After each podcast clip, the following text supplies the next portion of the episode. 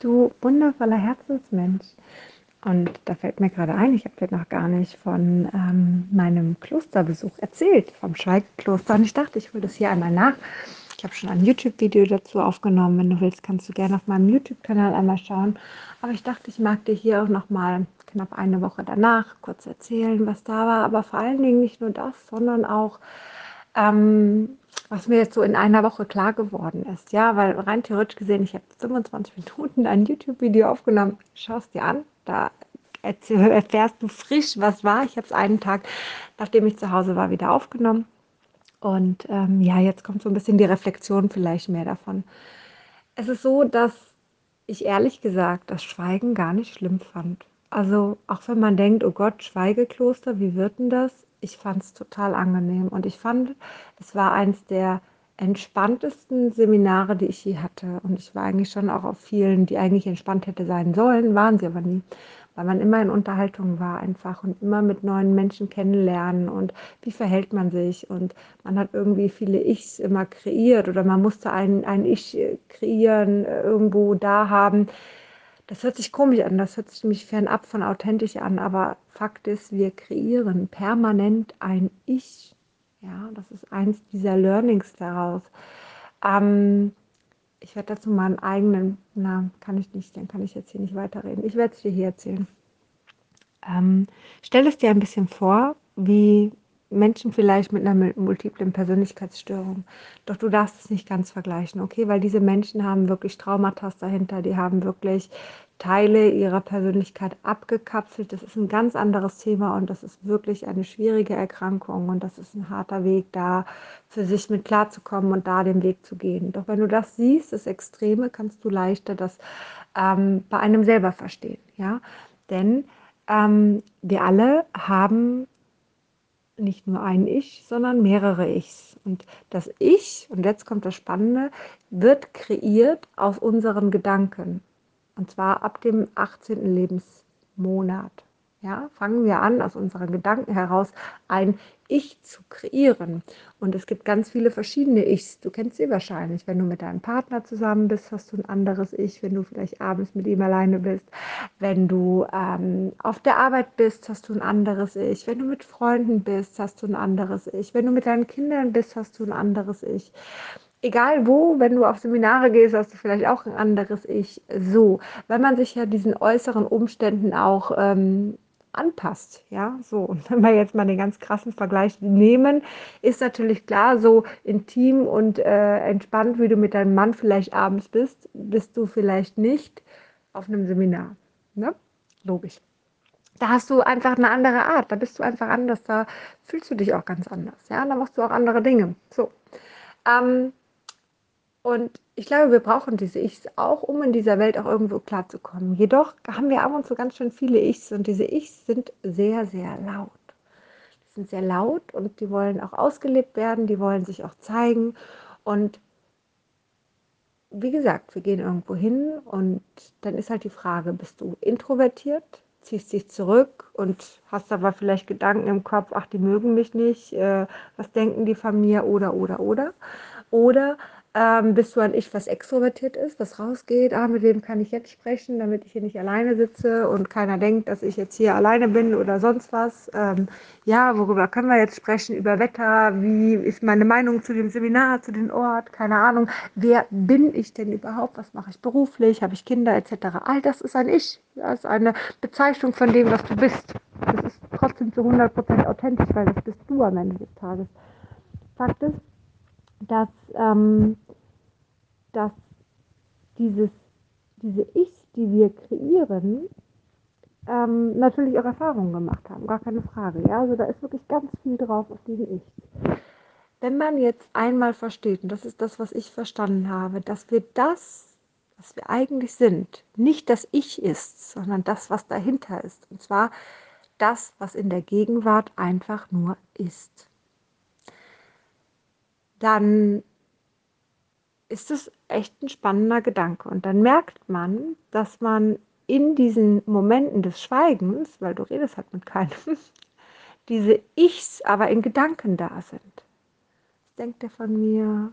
Keine Ahnung, ähm, wie verhalte ich mich jetzt gerade hier, wie fühle ich mich jetzt gerade hier, äh, man beurteilt vielleicht andere Menschen oder so, ja, all das sind, das sind Ichs und diese Ichs der anderen Menschen kommen da noch zu und somit haben wir einen ganzen Topf voll Ichs und die, man hat so das Gefühl, man kennt die Menschen, die da sind. Man kann sie einordnen, man hat keine Ahnung, wer sie sind, man hat nicht mit ihnen geredet, aber man hat das Gefühl, man kann sie einordnen, weil man den ihr Ichs ja auch fühlt, den ihre Ichs. So. Ähm, und man nimmt sie wahr. Und das ist ganz spannend, desto länger man nicht redet und desto länger man sich da einfach reinfallen lässt und eben dann irgendwann immer weniger ich wird, weil es leiser wird, desto entspannter wird das Ganze auch. Und desto schöner wird das eigentlich auch. Und wenn du im Nachhinein zurückkommst, ist total schön. Wenn du eigentlich auf Seminare gehst, dann ist es so, dass man sich danach vielleicht erschöpft fühlt. Es war irgendwie recht viel. Ähm, man hat viele Menschen kennengelernt. Es waren viele Eindrücke. Es war viel, was man von anderen auch irgendwo mitgenommen hat. Ja, das ganze Reden, die Lautstärke etc. Das war alles gar nicht. Das war wirklich schön. Es war einfach ruhig. Also es war traumhaft. Es war einfach ruhig. Und ich habe, also ich muss ehrlich sagen, ich bin beim Schweigen brechen bin ich nach Hause gefahren. Ja, also eigentlich wäre noch ein Essen, ein Mittagessen da gewesen, gemeinsam mit Kommunikation. Ich habe mich dagegen entschieden, weil ich ähm, ehrlich gesagt äh, noch nicht bereit war, um Geräusche zu hören. Ich eine schöne Entspanntheit hatte und ich mich dazu entschieden habe, ähm, die ersten Wörter und das Erste, was ich aufnehme, von meinen Kindern aufzunehmen, um in einer Entspanntheit auch nach Hause zu fahren äh, und da auch anzukommen. Das war so der Hintergrund. Ähm, ich würde es empfehlen. Ich würde auch tatsächlich oder anders, ich habe für mich beschlossen, ich habe es letztes Jahr schon gemacht, da war ich ein paar Tage fasten ähm, am Meer. Jetzt dieses Jahr war es das Schweigekloster und das war die Zen-Einführung, wo ich war, am Benediktushof, falls du mal schauen möchtest. Und der Benediktushof hat noch ganz viele andere Sachen. Ja, und das ist ganz spannend und ich kann mir tatsächlich auch vorstellen, ähm, dort jährlich einfach irgendetwas zu machen. Es muss nicht immer Zen sein. Ich muss sagen, vom Zen, ich habe unfassbare körperliche Schmerzen gehabt, ja, weil ich eh ein Thema mit meiner Hüfte, mit meinem Becken hatte. Ich deswegen in Behandlung bin beim Bauen, es sich zwei Wochen vorher komplett gelöst hat und ich dachte, boah, jetzt ist es wirklich weg. Und ähm, ja, ich dann dort saß und saß und saß und saß und es im Laufe der Zeit wieder kam. Und ich dachte, boah, es tut so weh, dieses ewige Sitzen. Und man sitzt wirklich sehr, sehr ruhig, zum Teil 15 Minuten am Stück. Ähm, das dreimal hintereinander. Also es ist wirklich, wirklich viel vom Sitzen. Deswegen ähm, weiß ich nicht, ob ich das so äh, machen würde. So, auch wenn es echt spannend war und diese Erkenntnisse daraus großartig für mich sind, ja. Auch ein weiterer Erkenntnis, den ich gerne mit dir teilen möchte, aber den wirklich in einem anderen Podcast kommen. Ich bin schon bei acht Minuten. Das könnte ein bisschen lang werden. Ähm, ja, es ist so, dass man aus dieser Gegenwart oder man lernt ja in die Gegenwart zu kommen. Das ist Zen am Ende des Tages. Ja, man lernt in die Gegenwart zu kommen. Man lernt in dem Moment zu sein. Mm, ohne Meditation, also heißt mit offenen Augen. Und es geht auch gar nicht um die, um die Meditationswellen im Gehirn, also das sind die Theta-Wellen, ja, wo du ähm, in die, äh, wie heißt das, wo du ähm, in die Entspannung kommst, in die Trance kommst, sondern, also wenn ich es richtig rausgehört habe, ich kann es dir nicht 100% sagen, aber wenn ich es richtig rausgehört habe, hörte sich dieser Zustand von dem Erwachen, der im Zen ist, eher aus den Alpha-Wellen heraus. Das heißt, die entspannten, fokussierten Wellen, ja, die eben in der Gegenwart sind. Die Theta-Wellen sind im Trance-Zustand kann mich jetzt aber auch irren, kann auch sein, dass man irgendwann von den Alpha in die, in die Theta-Wellen geht. Jedoch ähm, glaube ich ehrlich gesagt, dass es mehr die Wachheit ist, in die man reingeht, die andere Wachheit als die, die wir kennen tatsächlich. Ähm, und ich muss sagen, es ist wirklich angenehm und ich habe echt auch überlegt, ob ich das zu Hause weiterführen möchte. Der erste Tag war ich sehr in der Gegenwart hier zu Hause habe alles nur gemacht, was ich gerade mache. Wenn ich gerade spüle, spüle ich gerade. Wenn ich meine Zähne putze, dann putze ich meine Zähne.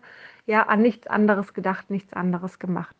Dann habe ich jedoch für mich gemerkt, dass dieser Tag zu kurz für mich war, weil ich brauche halt nicht 24 Stunden am Tag, ich brauche halt 48 Stunden am Tag und merkte, das funktioniert so nicht. Und so habe ich mich für mich dann entschieden, okay, dann gehe ich hin und ähm, verändere das ein bisschen und äh, muss ab und zu zwei, drei Sachen zusammen machen. Das geht bei mir in meinem Alltag, wie gesagt, deshalb nicht. Aber das macht nichts. Einmal am Tag mich hinzusetzen und in die Gegenwart zu gehen, boah, da habe ich schon immer, also wirklich ein tiefes Verlangen, ja, da merke ich, boah, jetzt möchte ich gerne in die Gegenwart gehen und ähm, mache das auch und merke, wie gut mir das tut. Also ich bin da schon ein bisschen high von, muss ich ehrlich sagen. Und äh, es macht Spaß und ich bin gespannt, was passiert und ich bin vor allen Dingen gespannt, wie lange ich durchhalte und wie lange ich weitermache. Aber derzeit ist es wirklich ein schönes Gefühl, wo ich merke, ach, um 10 Uhr ist es meistens meine Pause dann, wo ich mich hinsetze, 15 Minuten, mir einen Wecker stellen und einfach mal in der Gegenwart bin für 15 Minuten und danach kann es dann weitergehen. Also, ich würde es empfehlen. Ich sage aber direkt dazu, also wenn es das Zen, die Zen-Einführung ist, sollte man auf einem Weg schon sein, wo man dafür bereit ist. Ja? Ich weiß nicht, wie es gewesen wäre, hätte ich nicht all meine Techniken gehabt, mit denen ich meine Sachen bearbeiten können könnte. Ja? Ähm, aber es muss ja gar nicht die Zen-Einführung sein. Es kann auch ein anderer Kurs dort sein. Es kann das Yoga sein. Es kann so vieles dort sein. Und es sind tolle ähm, es sind wirklich tolle äh, Angebote dort, sogar Fasten in Stille und und und. Also es gibt viele Optionen dort und äh, Achtsamkeitskurse, ich weiß nicht was alles, wäre vielleicht für den einen oder anderen zum Einstieg eher geeignet als die Zen-Einführung, auch wenn die wie gesagt auch was kann. Aber ich glaube, ähm, dass man für sich einfach schon einen Weg gegangen sein sollte. So, Punkt. Ähm, ja, das einmal dazu. Lass ich jetzt so stehen und im nächsten Podcast erzähle ich dir dann von der Achtsamkeit und den spannenden Gedanken dahinter. Also sei gespannt, hab einen zauberhaften Tag und lass es dir gut gehen.